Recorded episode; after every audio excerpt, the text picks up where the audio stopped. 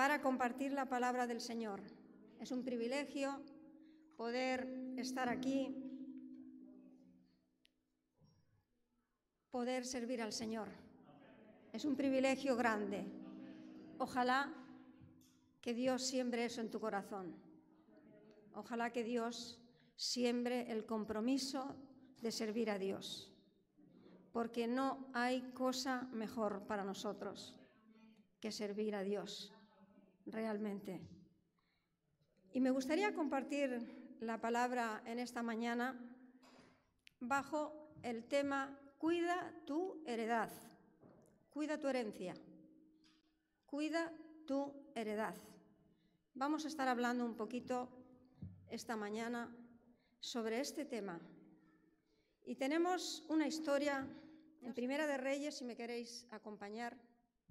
Primera de Reyes, capítulo 21. Es una historia que muchos conoceréis. Probablemente es una historia conocida, pero el Señor puso en mi corazón compartirla y sacar algún aspecto de esta porción para nosotros en esta mañana. Hemos dicho Primera de Reyes, capítulo 21, versículos del 1 al 13. Y dice así la palabra. Pasadas estas cosas, aconteció que Nabot de Jezreel tenía allí una viña junto al palacio de Acab, rey de Samaria. Y Acab habló a Nabot diciendo, dame tu viña para un huerto de legumbres, porque está cercana a mi casa, y yo te daré por ella otra viña mejor que esta, o si mejor te pareciere, te pagaré su valor en dinero. Y Nabot respondió a Acab, guárdeme Jehová de que yo te dé a ti la heredad de mis padres. Y vino Acab a su casa triste y enojado por la palabra que Nabot de Jezreel le había respondido, diciendo, no te daré la heredad de mis padres, y se acostó en su cama y volvió su rostro y no comió. Vino a él su mujer Jezabel y le dijo, ¿por qué está tan decaído tu espíritu y no comes? Él respondió, porque hablé con Nabot de Jezreel y le dije que me diera su viña por dinero, o que si más quería le daría otra viña por ella, y él respondió, yo no te daré mi viña. Y su mujer Jezabel le dijo, ¿eres tú ahora rey sobre Israel? Levántate y come y alégrate, yo te daré la viña de Nabot. Entonces ella escribió cartas en nombre de Acab y las selló con su anillo y las envió a los ancianos y a los principales que moraban en la ciudad con Nabot. Y las cartas que escribió decían así, proclamad ayuno y poned a Nabot delante del pueblo. Y poned a dos hombres perversos delante de él, que atestiguen contra él y digan, tú has blasfemado a Dios y al rey, y entonces sacadlo y apedreadlo para que muera. Y los de su ciudad, los ancianos y los principales que moraban en su ciudad, hicieron como Jezabel les mandó, conforme a lo escrito en las cartas que ella les había enviado. Y promulgaron ayuno y pusieron a Nabot delante del pueblo. Vinieron entonces dos hombres perversos y se sentaron delante de él. Y aquellos hombres perversos atestiguaron contra Nabot delante del pueblo, diciendo, Nabot ha blasfemado a Dios y al rey, y lo llevaron fuera de la ciudad y lo apedrearon y murió. Vemos aquí una historia tremenda, ¿verdad? Pero cierta, cierta, porque está escrita en la palabra. Y es una historia que ocurrió en, ese tiempo Vemos aquí a un hombre, vemos a Nabot, vemos a un rey, vemos al, rey Acab y vemos a la esposa, Jezabel, que la conocemos un poquito, ¿verdad? Nada más que nos suena su nombre ya sabemos con qué la relacionamos, con algo que no nos gustaría parecernos en absoluto, ¿no? Pero vemos esta historia, pero yo me quiero centrar hoy en Nabot. Quiero que nos quedemos con este personaje, quiero que nos quedemos con este hombre, bueno, al final un poco tocaremos algo sobre, sobre Acab, sobre la mujer, pero no vamos a quedarnos con, con Nabot, con este hombre. La historia de una viña. Este hombre tenía una heredad, tenía una viña en, en Jerrel, pero justamente al lado el rey Acab y Jezabel tenían su palacio, justamente cerquita de su viña. Ellos disfrutaban de su palacio. Y la oferta que le hacen a Nabot de comprarle la viña, pues era bastante razonable. Era razonable porque le, hacía una buena oferta el rey. Le estaba haciendo una buena oferta.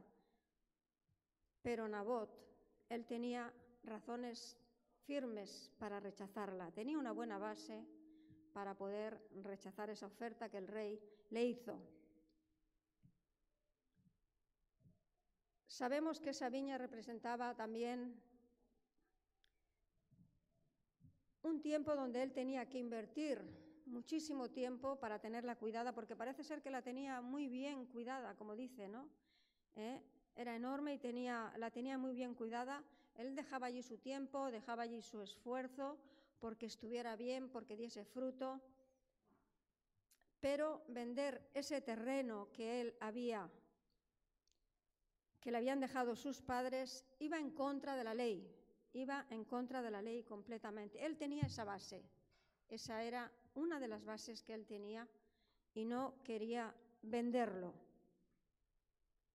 En la sociedad de Israel, en la sociedad israelita se entendía que la familia y que la parcela de terreno que heredaban eran inseparables. Lo uno iba junto con lo otro. Apreciaban su familia, apreciaban sus posesiones, todo lo que se les había dejado. Y en números, en el libro de números 36, 7 lo dice así, la ley, para que la heredad de los hijos de Israel no sea traspasada de tribu en tribu, porque cada uno de los hijos de Israel estará ligado a la heredad de la tribu de sus padres. Así que partiendo de esa base, Nabot le dijo al rey, no, no te la voy a vender. Qué valiente también, ¿verdad, Nabot? Decirle al rey, decirle al rey. Luego le costó la vida. Qué valiente también. Pero por eso esa convicción tan fuerte y tan firme que tenía Nabot rehusó vender esa, herencia, esa, esa casa, ese terreno, esa viña. Y como ya hemos dicho, de acuerdo con las leyes hebreas, los terrenos no debían venderse porque eran patrimonio familiar. No se podían vender de tribu a tribu. ¿eh? Siempre debían de quedar dentro de la familia. Bien, vemos aquí esta viña de Nabot nos pinta un cuadro triste también, ¿no? Por lo que le hacen a este, a este hombre. Y, y desesperante de la situación que Israel tenía en aquellos momentos y también pues uno de los hechos más repulsivos de un gobernante, que un gobernante sea tan caprichoso, que un gobernante sea tan caprichoso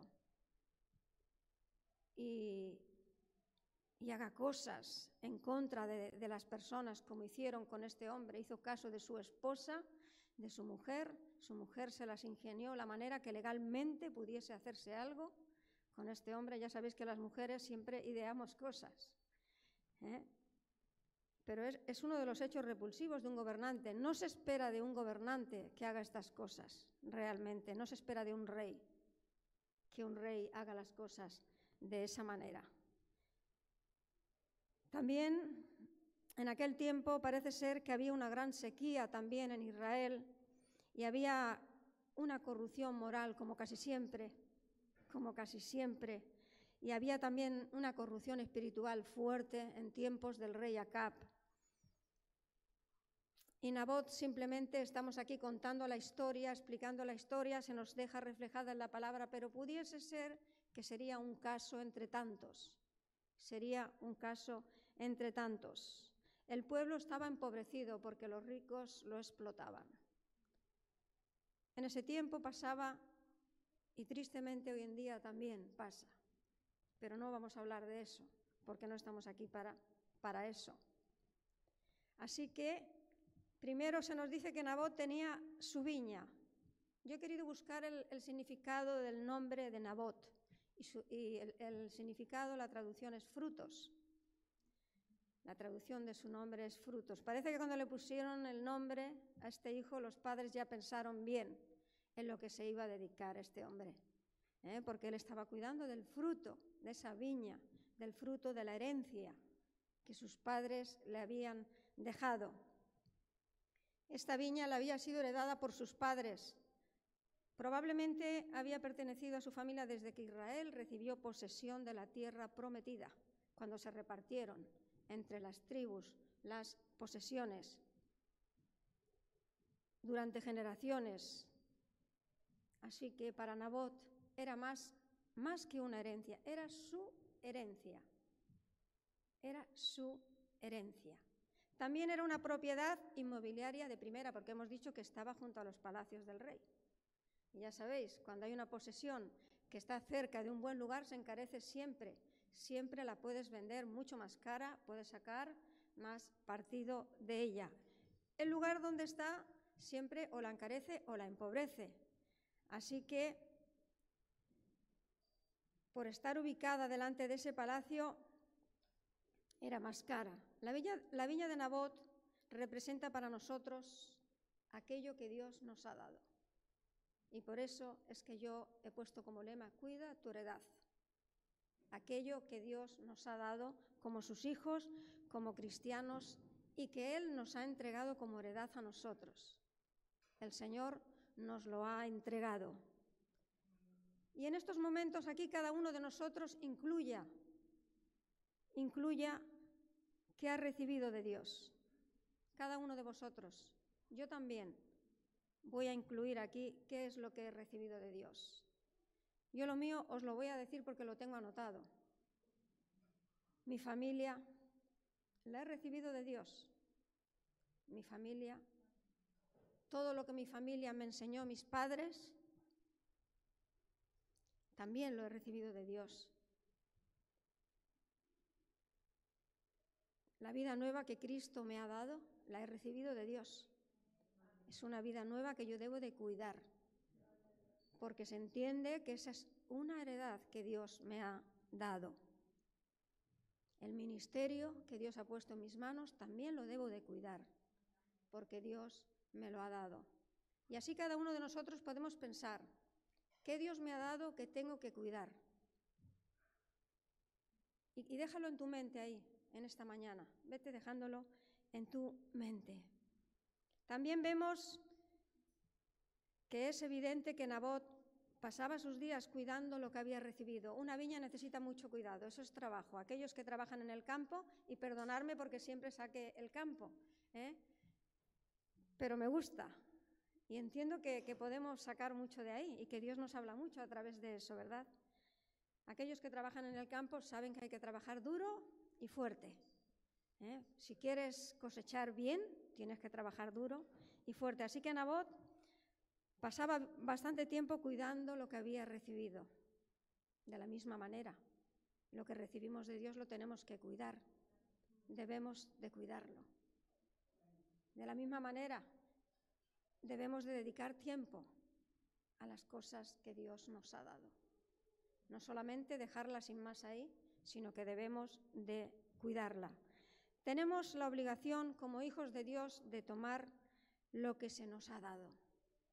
Tenemos obligación de tomar lo que Cristo nos ha dado, lo que Dios nos ha dado. No solamente porque Él nos lo ha dado, lo debemos de cuidar también.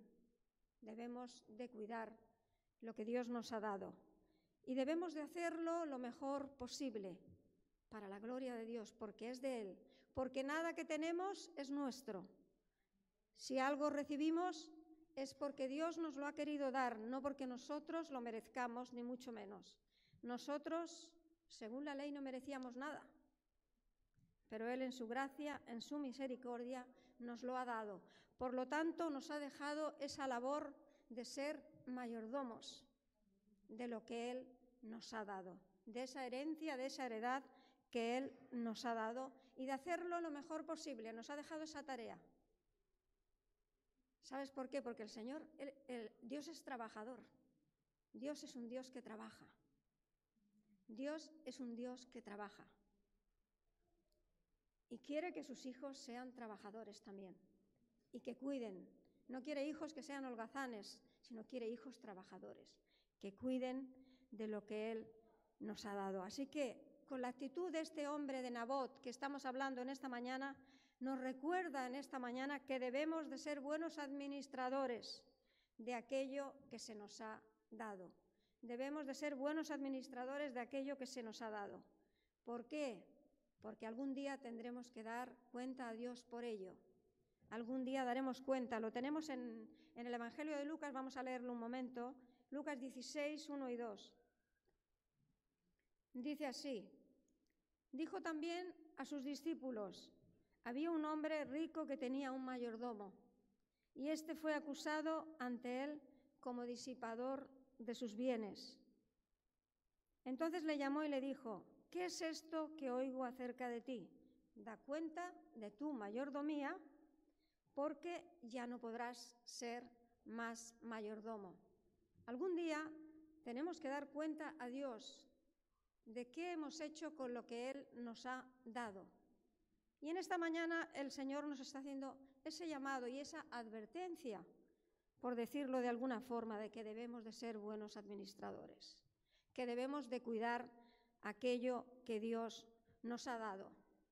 Pero no solamente nos está diciendo que cuidemos aquello que nos ha dado porque algún día daremos cuenta, no, porque Dios no es así, sino simplemente quiere que lo hagamos de buen agrado, simplemente porque Él quiere que lo que tengamos, que lo que hemos recibido de Él, lo tengamos de buen agrado. ¿eh? Y lo hagamos con un corazón sincero y que cuidemos las cosas porque Él nos las ha dado y porque son nuestras. Porque yo la, salvación que Dios me ha dado es mía, porque Él me la ha regalado, porque Él me la ha querido dar. ¿eh? Por lo tanto, yo debo de cuidarla. ¿Eh? y debo de ser una buena administradora. En esta vida tenemos que gestionar muchas cosas, muchas veces. Cada uno sabemos, en el trabajo, en la familia. En muchas situaciones debemos de, administrar bien las cosas para que no nos salgan más las cosas, para fructificar, para que no vaya menos. No lo sé, pero debemos de ser buenos administradores de lo que Él nos ha dado. Amemos lo que Dios nos da. Amemos lo que Dios nos da. Hermanos, no lo tengamos en poco. No dejemos a un lado lo que Dios nos da. Sabéis que a veces Dios nos da las cosas y simplemente las, las, dejamos a un lado y solamente le hacemos caso cuando, bueno, cuando ya no hay otro remedio y hay que hacerle caso. Pero mientras tanto lo dejamos ahí aparcado. No, Dios no nos está diciendo eso. Y a través de la historia de este hombre de Nabot se nos está diciendo que seamos cuidadores, que invirtamos nuestro tiempo, que invirtamos nuestro tiempo en todo aquello que Dios nos ha dado. Nuestros padres tomaron su tiempo también con nosotros, con los hijos. Lo mismo que nosotros como padres también hemos invertido tiempo y, invertimos tiempo en cuidar a nuestros hijos, en enseñarles lo mejor, en que sean educados, en que lleven una buena vida, en que tengan valores fundamentales, una buena ética en su vida, una buena moral, el amor de Cristo. Pero de tal manera Dios quiere que cuidemos eso. ¿Y verdad que todos aquellos valores que nuestros padres terrenales nos han dado los cuidamos? Yo espero que sí. Hay cosas que no se nos olvidan. Hay cosas que siempre dices, mira, esto me lo enseñó mi padre o esto me lo enseñó mi madre. Y siempre está ahí. Pues de la misma manera quiere el Señor, quiere Dios que nosotros seamos cuidadosos con lo que Él nos da. Quiere que hagamos nuestras las cosas de Dios. El Señor es así de generoso, es así de bueno y a Él le gusta que hagamos nuestras las cosas, porque Él nos, nos, las ha regalado, porque Él nos las ha dado. Y no solamente que la hagamos nuestras, sino que además procuremos que den fruto, procuremos que den fruto en nuestras vidas, que haya un fruto abundante, así como de, probablemente la viña de este hombre la tenía. Así que el rey le llamó tanto la atención de que vio algo grande, algo bonito, algo bien cuidado, algo bien hecho, pero no le importó para nada el esfuerzo que, tenía ese hombre y demás. ¿Sabes qué llama la atención?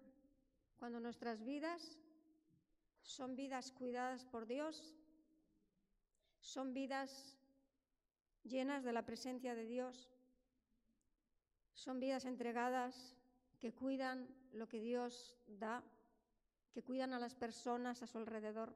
Sabes que eso llama mucho la atención y sobre todo hoy en día, porque carece, hoy en día brilla por su ausencia todo eso. Pero esos son regalos de Dios. Esos son regalos que Él nos da por ser diligentes, por procurar dar fruto en todo aquello que el Señor nos ha dado. También me gustaría mirar otro aspecto de todo lo que Dios nos da. Y yo creo que lo debemos de mirar. Y es bueno porque puede llegar a pasar en nuestra vida. ¿Sabes que muchas veces Dios quiere que seamos algo y nosotros no queremos? Muchas veces Dios nos llama y nos dice, bueno, tú vas a ser un evangelista, por poner un ejemplo. Tú vas a ser un evangelista. Y decimos, no, Señor, yo, yo no quiero ser un evangelista, soy, soy muy vergonzoso, no tengo valor. Señor, yo me siento más cómodo en otro lugar. Yo quiero, yo quiero hacer otra cosa. Pero si Dios quiere que seamos eso, debemos de serlo. ¿Sabes que en un momento de nuestra vida al pastor y a mí nos dijeron, vosotros tenéis que empezar en un lugar? Y el pastor y yo dijimos, no, nosotros estamos muy bien aquí donde estamos. Para vergüenza lo digo, pero es así, es así. Y sabes que desde ese momento que dijimos no, desde ese momento el Señor empezó a trabajar con nosotros empezó a trabajar que no nos dejaba tranquilos. Así que te digo, Dios no te va a dejar tranquilo. Como Él quiere que tú seas algo y tú quieras ser otra cosa, perdóname, pero Dios no te va a dejar tranquilo. Así que tomemos lo que Dios nos da. Seamos lo que Dios quiere que seamos.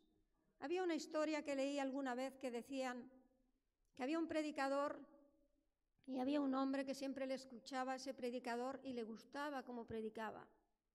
Le gustaba, se deleitaba escuchando sus prédicas, escuchando su ingenio, su palabra. Pero él solamente era un payaso. Él solamente era payaso. Y siempre se quejaba a Dios, porque él quería ser como ese predicador y no quería ser ese payaso que lo que hacía era hacer reír a los niños.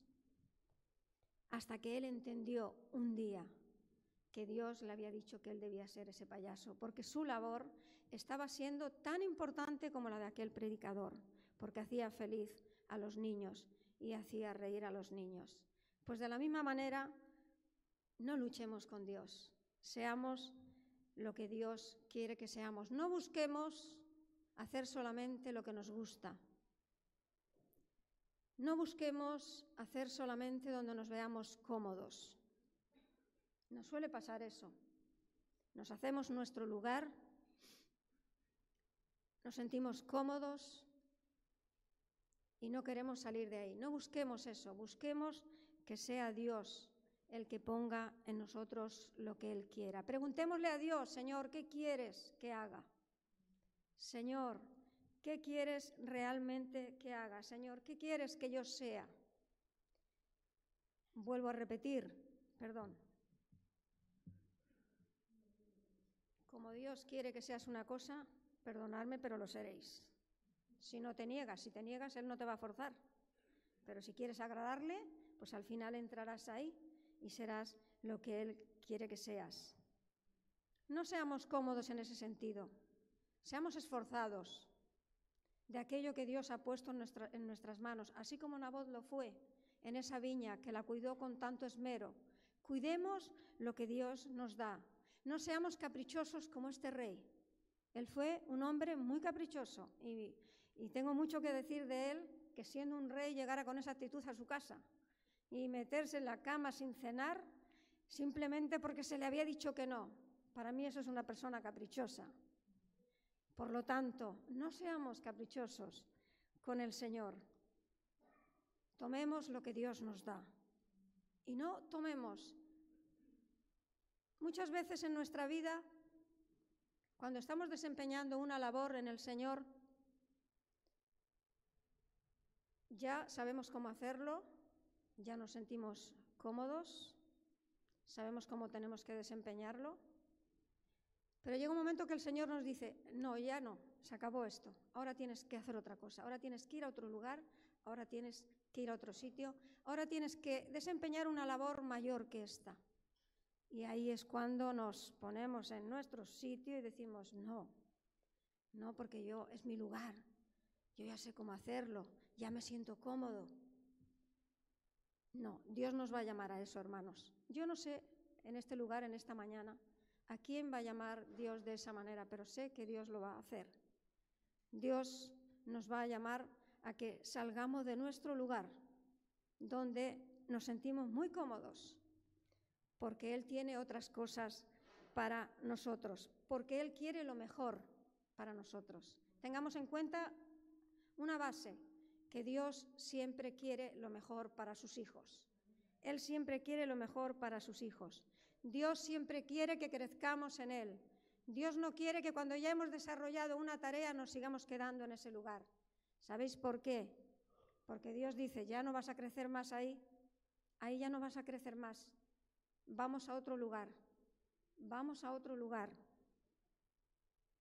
En definitiva, si Dios quiere que que no seamos una mano y si Él quiere que seamos una pierna, que vayamos más rápidos, pues debemos de hacerlo, porque Él siempre quiere lo mejor para sus hijos. Seamos lo que Dios nos diga que debemos de ser. Si tenemos que cuidar una viña en el campo, cuidémosla y hagámoslo lo mejor que podamos. A veces, cuando Dios nos pide las cosas, y no queremos, entramos ahí en una lucha, no entremos en esa lucha. Seamos, sabes que hay hijos muy obedientes, que cuando el papá o la mamá mandan algo a sus hijos, yo conozco a niños así, que basta que el papá o la mamá les diga las cosas, los niños obedecen. Y ni siquiera se paran a pensar en lo que les ha dicho, si es bueno o si es malo, simplemente porque se les, ha dicho, lo hacen. Sabes que Dios trabaja con nosotros para que terminemos siendo así. Digo que terminemos siendo así porque no lo somos. Porque no lo somos. Porque el jefe de mi trabajo me puede decir lo que tengo que hacer y yo no puedo eh, responderle y cuestionarle lo que me está pidiendo. Simplemente es el jefe de mi trabajo y yo lo tengo que hacer. ¿Por qué no somos así con Dios también? ¿Por qué no somos con Dios de esa manera? Cuando Él pone algo en nuestra vida, dejemos, dejemos que Él lo haga y seamos obedientes. Todo lo que Dios nos ha dado. Piensa, como decía al principio, en lo que Dios te ha dado desde el principio. Esa es tu heredad y esa es mi heredad. Todo lo que Dios me ha dado, todo lo que yo he podido aprender en todo este tiempo, es algo que atesoro en mi vida. Esa es mi heredad.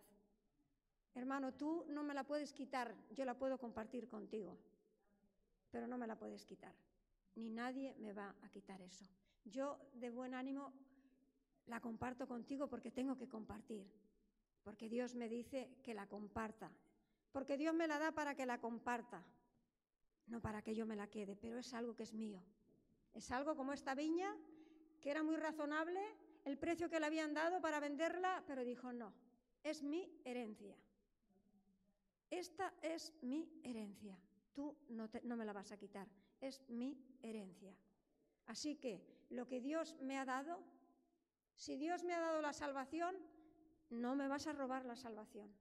No va a haber nada ni nadie que venga a estorbar. No va a haber ninguna caz, ninguna Jezabel que venga a estorbar y que venga con sus artes a robar lo que Dios me ha dado, porque esto es mi heredad, es la heredad que Dios me ha dado.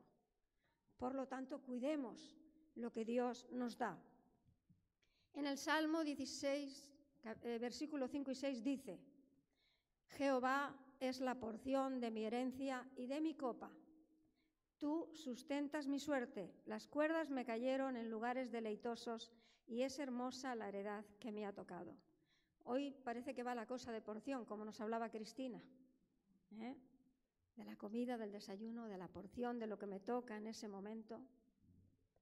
El salmista decía, Jehová es la porción de mi herencia. Tenemos una porción en nuestra vida, hay una herencia. Esa herencia es Dios y de mi copa. El Salmo 23 dice, mi copa está rebosando. Esa también es nuestra herencia. Nuestra copa va a estar rebosando. Quiere decir que nuestra copa siempre va a estar llena.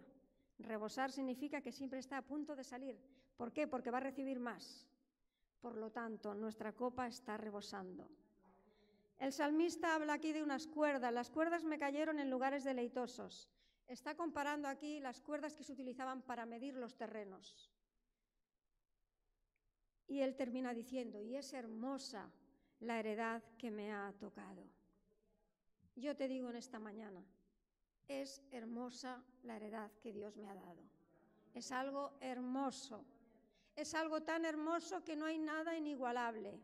Por eso es hermoso porque nada ni nadie lo puede igualar. Yo puedo querer mucho a mi esposo, pero quiero más a Dios. Lo siento, porque es así, porque es inigualable. Nada ni nadie puede suplir ese lugar. Y el salmista en este salmo lo está expresando, es eso lo que está queriendo decir. Señor, solo tengo una porción y esa porción eres tú esa eres tú. Dios es esa parte de la porción. El plan de Dios, lo que Él tiene para nosotros, siempre, siempre es lo mejor. Siempre es lo mejor. En el Salmo 33, 12 dice así, Bienaventurada la nación cuyo Dios es Jehová, el pueblo que Él escogió para sí somos la heredad de Dios. Nosotros como pueblo somos la heredad de Dios. Y el salmista dice, bienaventurada la nación cuyo Dios es Jehová. Yo no sé tú, hermano, hermana, si, tú sueñas algún día que esta nación sea para Dios, yo sueño con eso. Yo sueño, sueño con que los españoles se conviertan a Dios. Y todos aquellos que estén en este país que se conviertan a Dios. Y que España sea una nación que lo primero sea su Dios. Que España sea una nación que lo primero sea su Dios. En estos días que estamos viendo eh, los Juegos Olímpicos, que vemos las banderas de cada país, ¿verdad?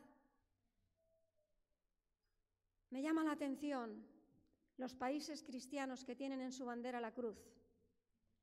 Me llama muchísimo la atención que aún en su bandera países cristianos y en su bandera llevan la cruz. Yo sueño con que España algún día sea de esa manera. Yo sueño con que los españoles, y escúcheme muy bien españoles, sueño con que, algún día puedan decir el Señor es mi Dios dice la palabra que esa nación será bienaventurada. España será bienaventurada porque es el pueblo que Él ha escogido para sí. Y nosotros, como sus hijos, como su pueblo, somos bienaventurados, porque somos su pueblo, porque Él nos ha escogido como su pueblo. La gente que está segura de que el Creador del universo, el soberano de las naciones, los ha escogido especialmente para formar parte de su pueblo, de su propio pueblo como nosotros, no se le puede llamar de otra forma que bienaventurada. Si alguien no entiende ese lenguaje, por favor, pregúntelo. Pregúntelo. Porque ser bienaventurados es ser tres veces felices, ser felices, ser una nación feliz, donde reina la honestidad, la unidad, la moralidad, donde reina el amor y muchas más cosas. En Primera de Pedro 2.9 dice, mas vosotros sois linaje escogido, real sacerdocio, nación santa, pueblo adquirido por Dios, para que anunciéis las virtudes de aquel que os llamó de las tinieblas a su luz admirable. Esos somos su pueblo. Si todas estas cosas no somos bienaventurados, ¿qué somos? Somos bienaventurados. Somos la heredad. Nosotros tenemos parte en la herencia de Dios. Él nos la ha dado, pero somos su heredad también. Somos la herencia de Dios. Somos la corona de la creación como hombres y mujeres. Somos la corona de la creación de Dios. Por lo tanto, cuidemos esa heredad que Dios nos ha dado. También el salmista en el, en el Salmo 37, 18 dice, Conoce Jehová los días de los perfectos y la heredad de ellos será para siempre. Dios nos conoce. Dios te conoce y Dios me conoce y me conoce mejor, yo lo sé pero porque Él me conoce mejor, siempre me está diciendo lo que tengo y lo que no tengo que hacer, y lo que soy y lo que no debo de ser, porque Él me conoce mejor que yo. La palabra conocer significa tomar interés, tomar interés o vigilar, conocer. Dios se ha encargado de nuestro tiempo, de nuestra vida, incluso en aquellos tiempos que pasamos por la vida muchas veces, en aquellos tiempos de prueba, en aquellos tiempos difíciles, aquellos tiempos de prueba que parece que, Dios ha olvidado de nosotros, como que ha desaparecido, como que no está.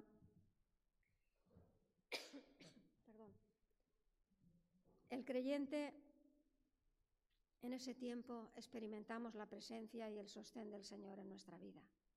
¿Por qué? Porque Dios nos conoce. Y cuando, tenemos que pasar por ese tiempo de prueba, Dios permite que pasemos por ese tiempo de prueba también. Porque si no, no, no nos desarrollamos muchas veces. Y es necesario. Y no que no nos desarrollamos, sino que no lo vamos a entender. Somos así y solo lo vamos a entender de esa manera, pero que nos quede claro que Dios nos conoce. No alterquemos con el Señor no alterquemos con Él.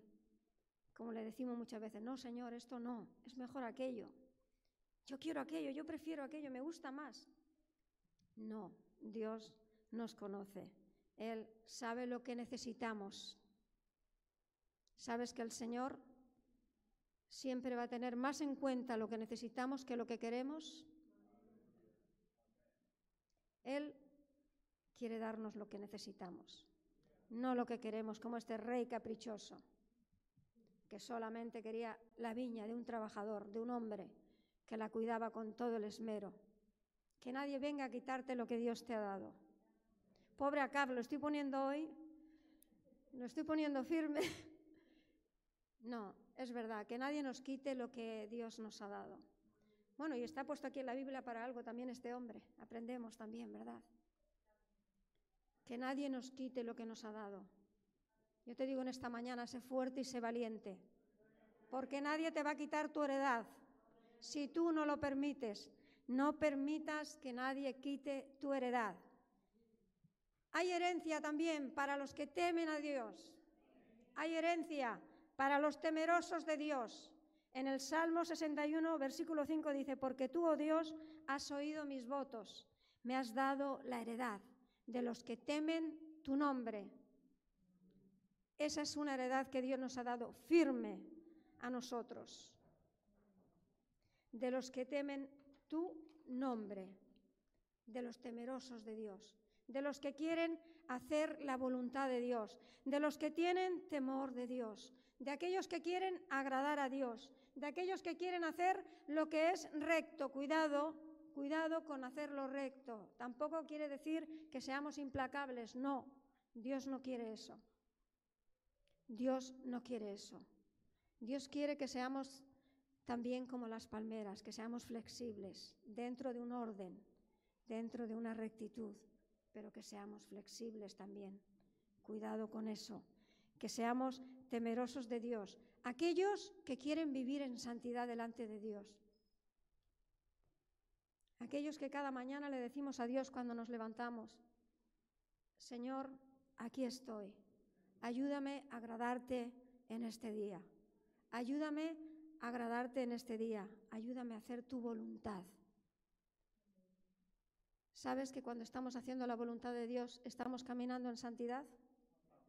Cuando hacemos la voluntad de Dios caminamos en santidad. ¿Y sabes que cuando nos amparamos bajo la sombra de sus alas caminamos en santidad? Porque nos amparamos bajo la sombra de sus alas, como lo dice el salmista en el, en el Salmo 91. Nos amparamos bajo la sombra de sus alas. Así que Dios bendice a los que temen a su nombre, a los que guardan su pacto a los que guardan el pacto que un día hicieron con Él, a los que guardan ese pacto, a los fieles, a los que son fieles. ¿Sabes que Dios está buscando un pueblo fiel?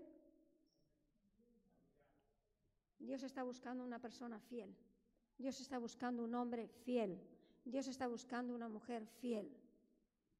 Una mujer y un hombre donde se pueda depositar una confianza y que siempre esté ahí.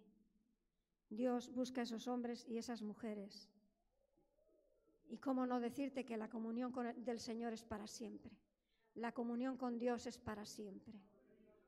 Siempre vamos a tener esa comunicación con Dios. Su comunión es para siempre. La protección de Dios no va a faltar. No nos salgamos, no nos salgamos de esa protección. No nos salgamos de esa protección y sabes que la dirección de Dios no va a faltar en nuestra vida. La dirección de Dios va a estar ahí en nuestra vida, direccionándonos, diciéndonos dónde nos debemos de ir. No queramos buscar otra dirección, no busquemos otra dirección. Caminemos en la dirección de Dios, caminemos en la dirección que Él nos ha dado. No en vano dice en Proverbios 1.7 que el principio de la sabiduría es el temor de Dios. El principio de la sabiduría es el temor de Dios. ¿Sabéis? Cuando somos temerosos de Dios, somos sabios. Lo dice la palabra, no lo digo yo. Somos sabios. Cuando somos temerosos de Dios, Dios nos da también esa virtud de la sabiduría. Qué bueno que el pueblo de Dios seamos de esa manera. Dios se agrada cuando somos de esa manera. Dios se agrada. Tengo por aquí, si lo encuentro. Aquí está. Quisiera leer una anécdota para terminar. Dice que se llama así, ¿no? El escritor lo ha, titulado así, Cristo rompe las cadenas de la herencia. Cristo rompe las cadenas de la herencia. El hijo del famoso gángster Al Capone, que todos conocemos, que hemos visto sus películas, dice que mientras cumplía su servicio militar en el ejército de los Estados Unidos, fue enviado a Londres. Esto es verídico, es una historia verídica. Fue enviado a Londres.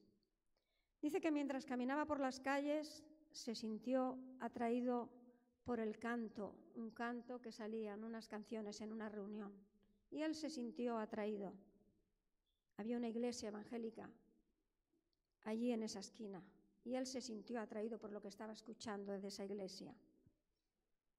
Escuchó la predicación, entró a ese lugar, escuchó la predicación y esa misma noche este hombre, el hijo de Al Capone, aceptó a Cristo como su Señor y su Salvador. El Evangelio todavía es potencia de Dios. Para salvar a aquellos que también traen consigo una herencia de maldad y de crímenes, como podía ser la de este gángster, el hijo del gángster, ¿no? El Evangelio está por encima de todo eso. Dios nos ha dejado esa herencia poderosa del Evangelio. Dios nos ha dejado la salvación. Es una herencia poderosa que ha funcionado y funcionará siempre. Hoy en día Dios sigue salvando a personas. Hoy en día el Evangelio es poder de Dios. Hoy en día el Evangelio es poderoso, por lo tanto, que nadie te lo quite. Que nadie quite tu heredad. Cuídala. Es mi consejo en esta mañana. Cuida lo que Dios te ha dado. Haz lo posible. Si tienes que pelear, pelea. Si tienes que sufrir, sufre. Pero cuida, cuida tu heredad. Concluyendo en esta mañana, Dios en esta mañana está buscando nabots. Dios está buscando nabots, esos hombres que cuidan su heredad, que guarden lo que Dios nos ha dado, que sean valientes y que no vendan su heredad al mejor postor, sino que la guarden, que la cuiden. No dejemos que ningún rey caprichoso tome lo que Dios nos ha dado. Que no te vengan con cantos de sirenas. No hagas caso. Quédate con lo que Dios te ha dado. Guardemos nuestra viña. Cuidemos nuestra viña. Y también dejémosla en herencia a otros y a nuestros hijos y a nuestros descendientes y a todos aquellos que escuchen. Dejémosla en herencia porque esa es la heredad que Dios nos ha dado. Vamos a ponernos de pie en esta mañana, vamos a orar. Vamos a orar unos momentos. Sí, Jesús.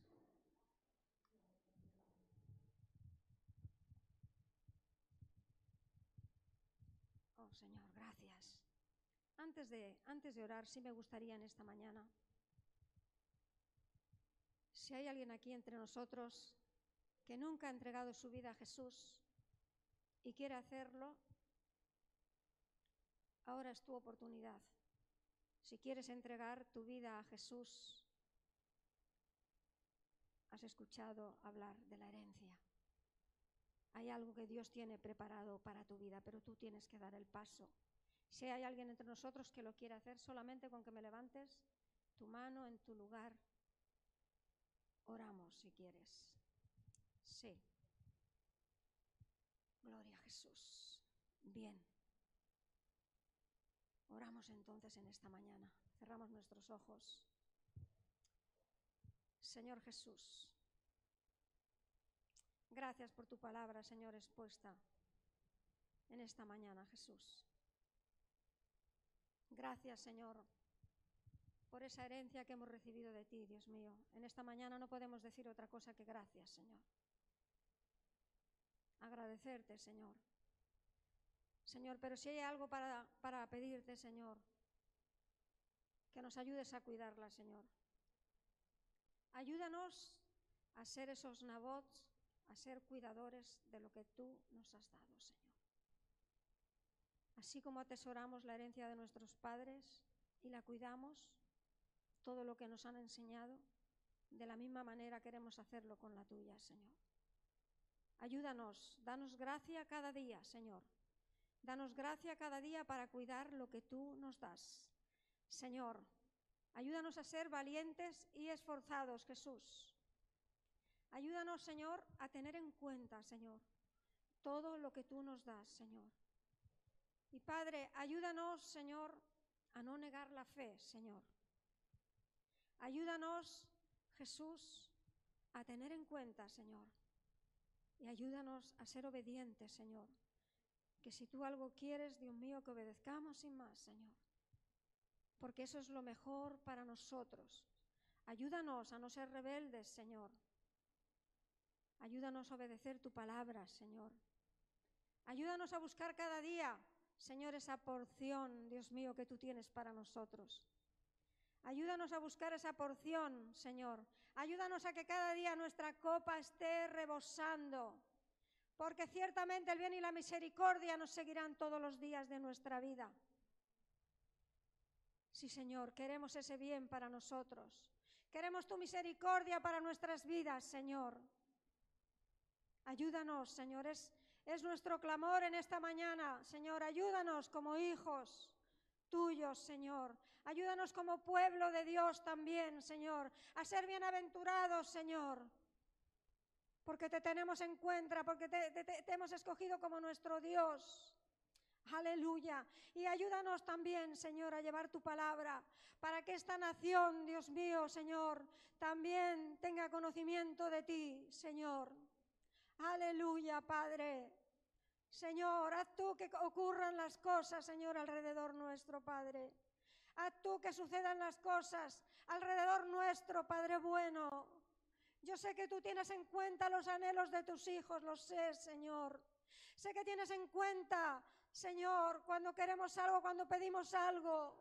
Señor, oh Dios mío, por eso ten en cuenta, Señor, que este pueblo, que esta nación, Dios mío, un día, Dios mío, entreguen su vida a ti, Señor. Un día reconozcan a Jesucristo como su Señor y como su Salvador y que un día entienda que no hay nada mejor para ellos, aleluya, sino que es algo bueno, que no es algo que se haya de desechar, aleluya.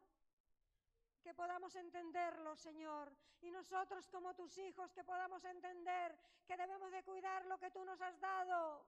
Señor, a no, a no ser flojos en el día de trabajo, Señor a no descuidar lo que tú nos das, a no aparcar lo que tú nos das, Señor, a un lado y querer escoger lo otro porque me gusta más, sino simplemente cuidar lo que tú nos das, Señor, porque esa es nuestra heredad, lo que tú nos has dado, lo que nos pertenece por herencia, aleluya.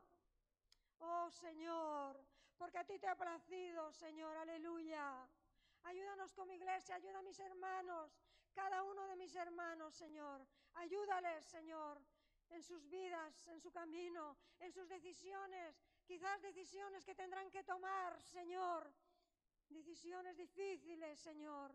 Ayúdales, Señor, dale sabiduría sobre cómo tienen que hacer, que escuchen el consejo, Señor, que también viene de ti, Jesús, aleluya.